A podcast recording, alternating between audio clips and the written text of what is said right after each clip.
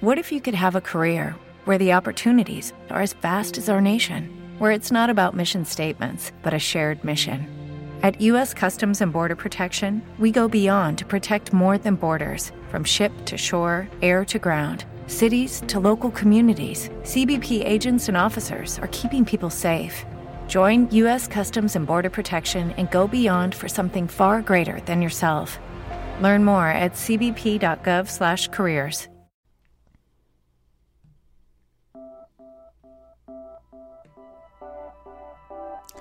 Hola, estoy aquí para pensar contigo leyendo artículos en la red.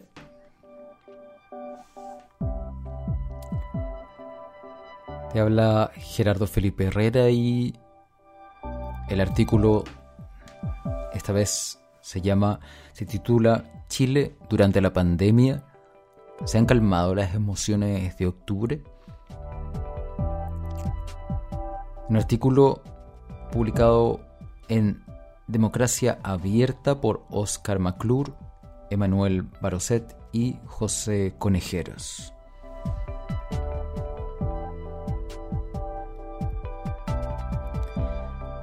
En la bajada, cómo la pandemia atenuó, sustituyó y redefinió los sentimientos y opiniones de los chilenos en comparación con lo que expresaron durante la protesta iniciada en octubre de 2019.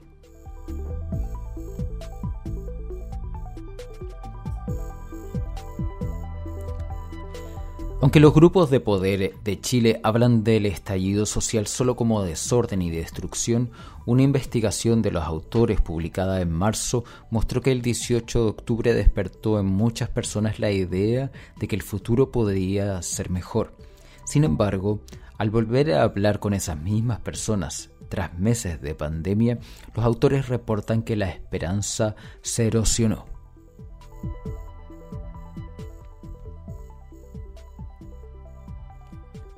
Este artículo está publicado el 8 de septiembre. Los de menos recursos se han visto retrotraídos a una situación sin mucho futuro, oscilando entre el optimismo religioso de que Dios proveerá hasta la angustia de sentir que todo va a empeorar.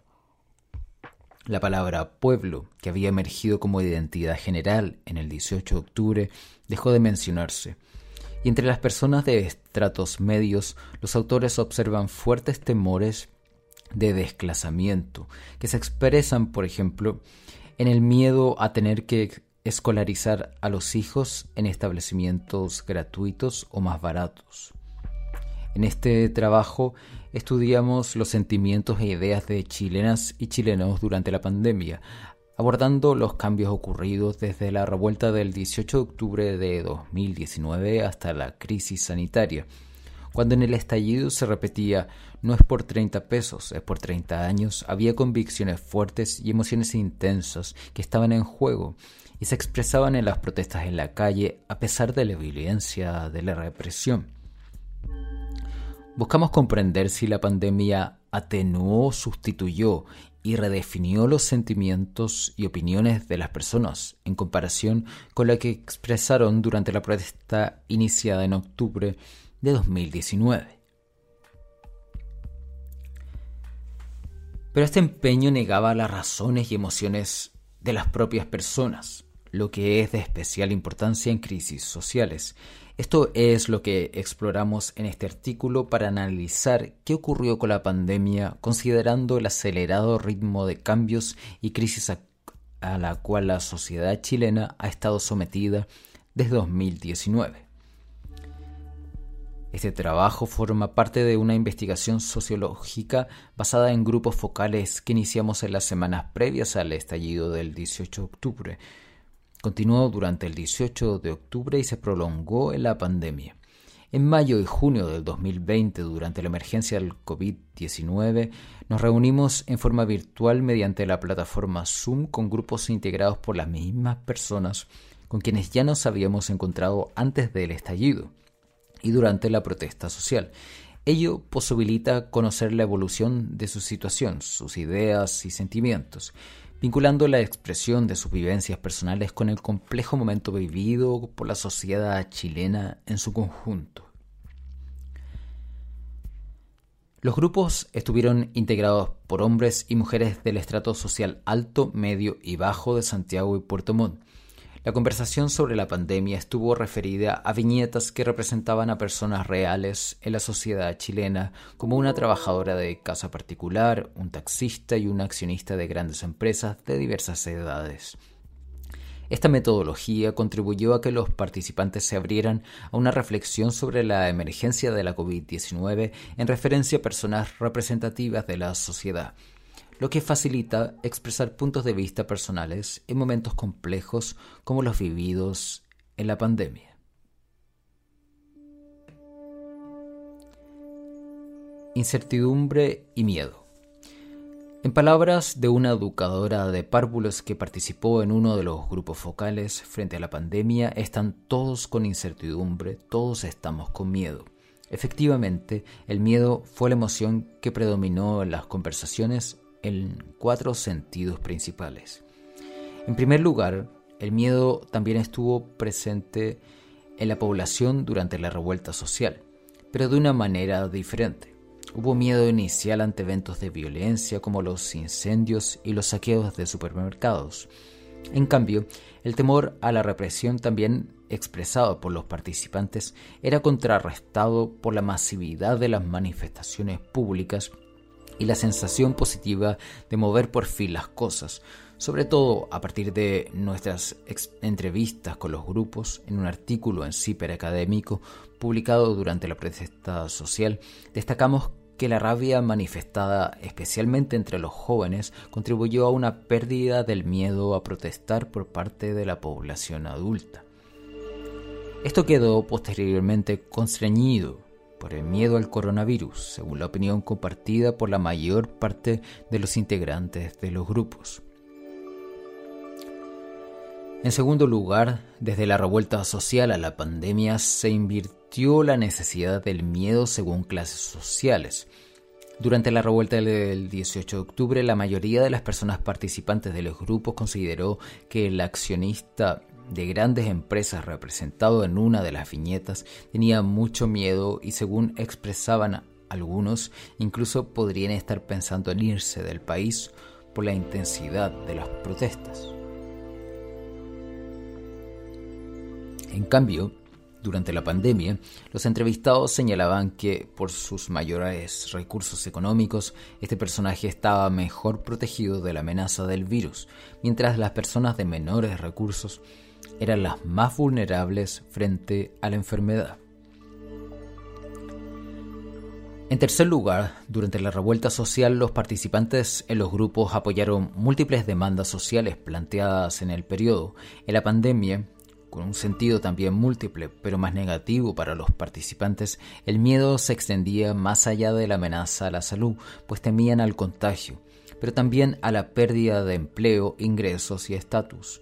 Esto afectaba especialmente a trabajadores y trabajadoras de menores recursos enfrentados a la fuerte angustia de obtener el dinero indispensable para llevar a la casa, poder comer y mantener a su familia.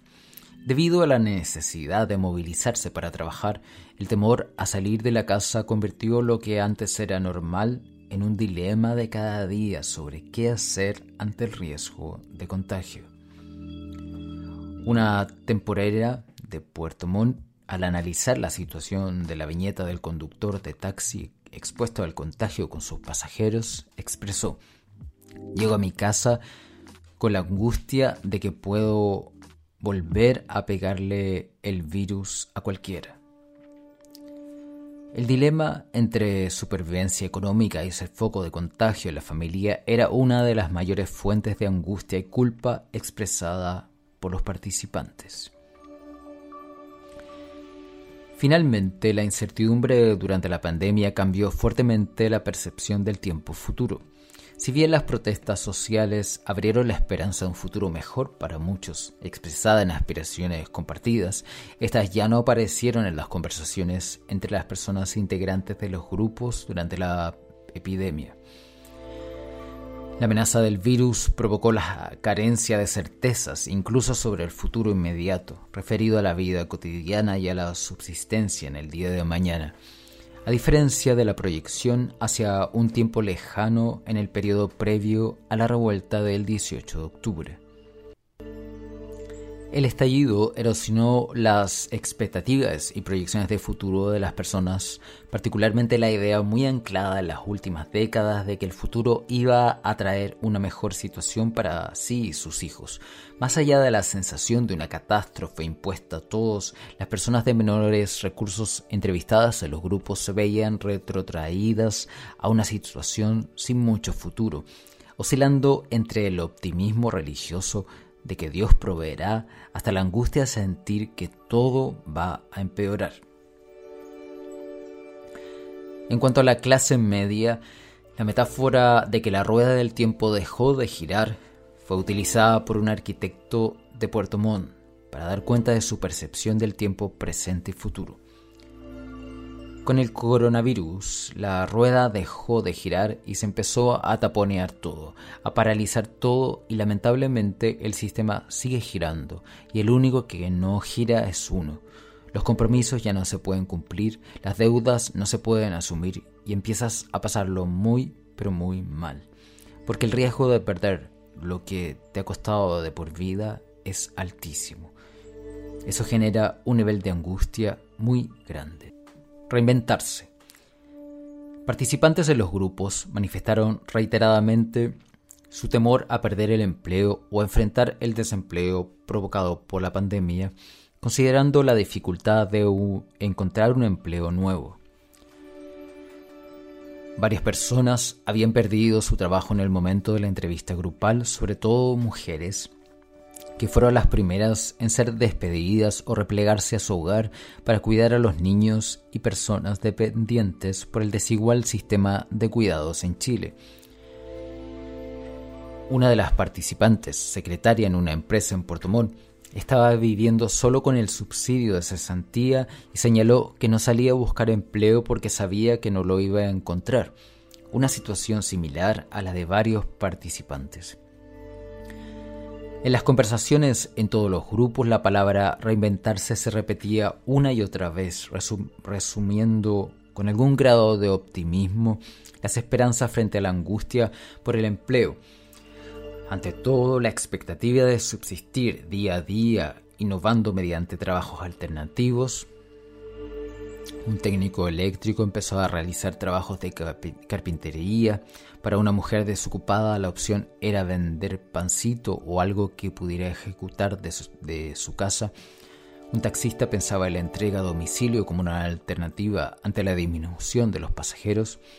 Una dueña de casa, ante la cesantía de su esposo, inició la costura de mascarillas, arriesgándose a desplazarse de una comuna a otra para la venta de su producción. Observamos en las conversaciones de los participantes de los grupos dos significados del uso de la palabra reinventarse. Por un lado, en torno al tiempo vivido en el presente de la emergencia, pero por otro lado también una percepción acerca del tiempo futuro.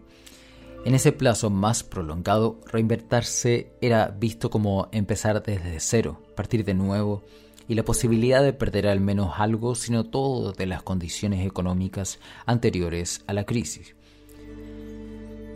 Carecer en el futuro de lo indispensable para subsistir por parte de las personas de menores recursos era visto como una expectativa oscura, triste y desoladora. Una esperanza que a veces uno va perdiendo, sin siquiera la ilusión de contraer créditos de consumo como en el pasado, ni de contar con un apoyo del Estado calificado en los grupos como casi inexistente. Entre quienes habían experimentado un ascenso hacia la clase media en los últimos años, la probabilidad de, disminuir ingresos fue apreciada como una pesadumbre intensa, como volver a ser pobre de nuevo. Según sentenció una arquitecta de Puerto Montt, porque no vamos a tener nada, vamos a quedar súper pobres, todo va a ser una cosa como terrible.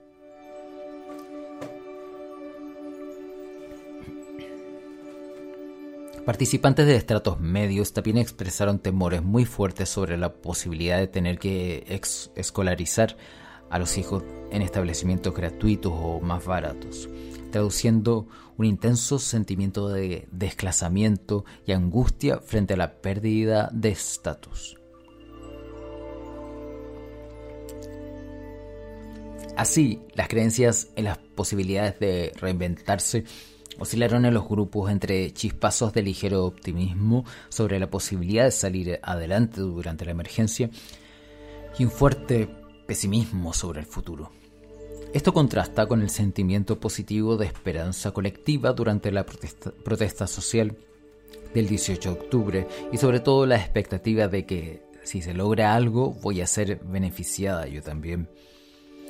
Esta esperanza colectiva durante el estallido implicaba un cambio con respecto de la normalidad anterior a la revuelta, cuando predominaba la creencia en el mérito individual, aunque con críticas a la forma como operaba. Surge entonces la interrogante de qué efectos tienen estos nuevos sentimientos acerca las posibilidades de reinventarse aunque sean transitorios como todas las emociones sobre las motivaciones más permanentes de la gente para actuar frente a las desigualdades y en búsqueda de un bien común.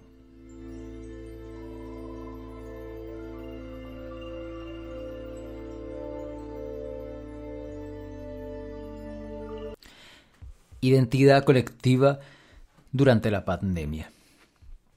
Durante el estallido emergió reiteradamente la expresión el pueblo como forma de nombrar una identidad compartida entre participantes de grupos focales de diversos estratos sociales, principalmente del estrato bajo y medio. Esto marcó una diferencia con el periodo anterior a la crisis de octubre de 2019, cuando entrevistamos a los participantes por primera vez, sin que hubiera una forma homogénea de nombrarse. ¿Qué ocurrió con esta identidad en la contingencia de la pandemia?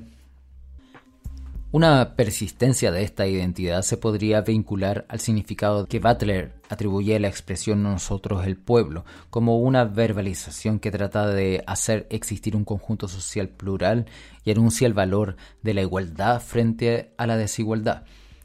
Una de las participantes en los grupos focales en los tres momentos sucesivos, reponedora en un supermercado de 25 años y residente en Quilicura, la zona del norte de Santiago, participó en uno de nuestros grupos focales una semana antes del estallido. En ese momento hizo referencia a de dónde venimos nosotros, de Plaza Italia para abajo, como un marcador que definía su identidad en base a la conocida segregación socioeconómica entre áreas de la ciudad de Santiago. Un mes después, el 18 de octubre, cuando volvimos a reunirnos, se refirió a ellos allá para arriba, incluyendo las dos partes en la dicotomía. Respecto de los de abajo, esta vez expresó una pertenencia a el mismo pueblo de donde nosotros somos, todos humildes. Surgió así una expresión referida a un nosotros, una sensación de pertenecer a una colectividad amplia que no había sido manifestada antes de la revuelta. Pocos meses después, frente al coronavirus, el modo de pensar de la reponedora de supermercado giró en otra dirección al comparar la viñeta del gran empresario con otras dos viñetas, una trabajadora de casa particular y un taxista. Señaló, los dos anteriores personajes son, digamos, más del pueblo, ya de sacrificio, digamos, pero tienen más posibilidades, porque claro, las lucas ayudan mucho. En base a percibir al accionista como alguien con más recursos económicos para hacer frente a la contingencia de la pandemia, lo relevante para ella seguía siendo esas condiciones aventajadas, permanentes, que lo separan del resto. Así, durante la pandemia, ella reiteró la distinción con respecto al gran empresario y además mantuvo la palabra pueblo como una forma de nombrar una identidad compartida entre quienes tienen menos recursos. En definitiva, su manera de pensar la identidad del pueblo fue permanente en los tres momentos estudiados, especialmente desde la protesta social, a pesar de las cambiantes circunstancias. Sin embargo, a diferencia de la reponedora de supermercado, los demás participantes en los grupos usaron la palabra pueblo en forma muy reiterada en el estallido, pero no durante la pandemia.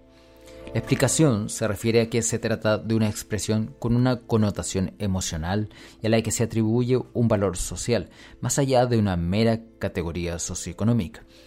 El hecho de que la expresión el pueblo fue dejada de lado durante la pandemia es un indicio de que disminuyó la intensidad de la emoción asociada a asignarle un mayor valor durante el periodo de la protesta, perdiendo fuerza como motivación para contribuir a una acción colectiva en el periodo posterior. En cambio, lo que predominó en los grupos durante la pandemia fue la idea de que todos estaban enfrentados a la misma amenaza de enfermarse, sin distinción de condiciones sociales, retornando así a una condición de origen de igualdad como seres humanos en una situación de profunda crisis. A pesar de ello, especialmente a los participantes de los grupos de estrato bajo, enfatizaron que, aunque todos compartían con el accionista de grandes empresas el riesgo de enfermarse, el empresario tenía una situación distinta frente a la pandemia.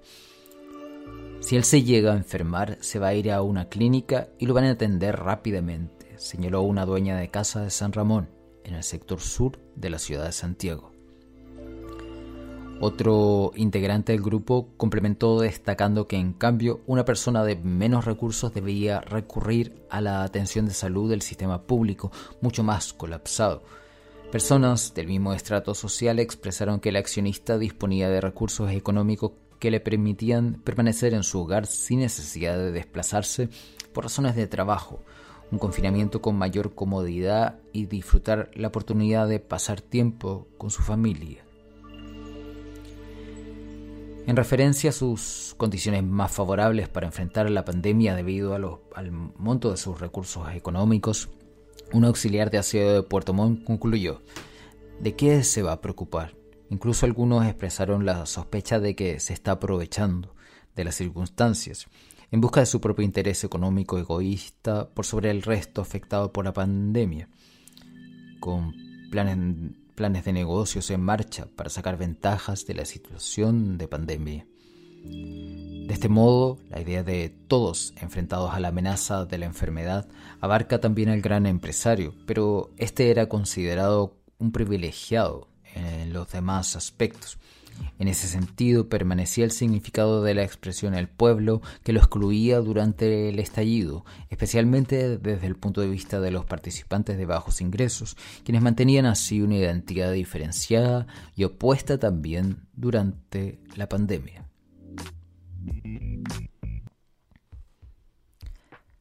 Sentimiento práctico de pertenencia a una colectividad.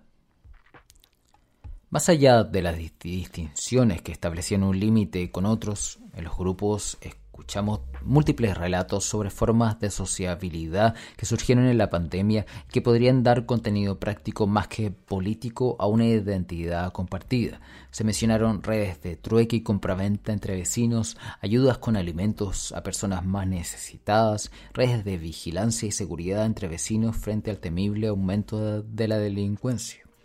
En general, se detallaron prácticas con un sentido de comunidad local mucho más intenso que durante el periodo de normalidad, y también mayor en comparación con los meses de la revuelta del 18 de octubre, incluso con respecto al fuerte temor a la delincuencia en esos meses. A esto agregó un sentido colectivo y normativo del cuidado frente al virus, enfatizando en una responsabilidad compartida. Para subir un taxi colectivo en Puerto Montt, integrantes de los grupos de la ciudad señalaron que las personas tomaban precauciones, como el uso de mascarillas, guantes y lavado de manos, pero no todos tienen esa misma precaución, expresó con un tono de fuerte rechazo una dueña de casa de esa ciudad. Su sentencia era similar a la de otros participantes. La no cooperación con normas de cuidado era castigada informalmente con la desaprobación. Entre los participantes de esta cooperación constituía una respuesta inédita e inmediata a los problemas sanitarios y de subsistencia. Aunque está destinada a disiparse una vez acabada la pandemia, el carácter pragmático más que político de ese vínculo social podría permanecer más allá de lo contingente. Esa sensación práctica de pertenecer a una colectividad distaba del sálvese quien pueda exacerbado antes del estallido por el sentimiento de estar sin amparo en una sociedad neoliberal.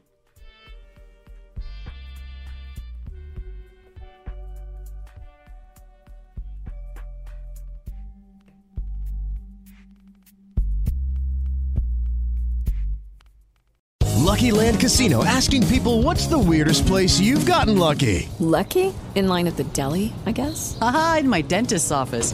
More than once, actually. Do I have to say? Yes, you do. In the car before my kids' PTA meeting. Really? Yes. Excuse me, what's the weirdest place you've gotten lucky? I never win and tell. Well, there you have it. You can get lucky anywhere playing at LuckyLandSlots.com. Play for free right now. Are you feeling lucky? No purchase necessary. Void where prohibited by law. 18 plus. Terms and conditions apply. See website for details.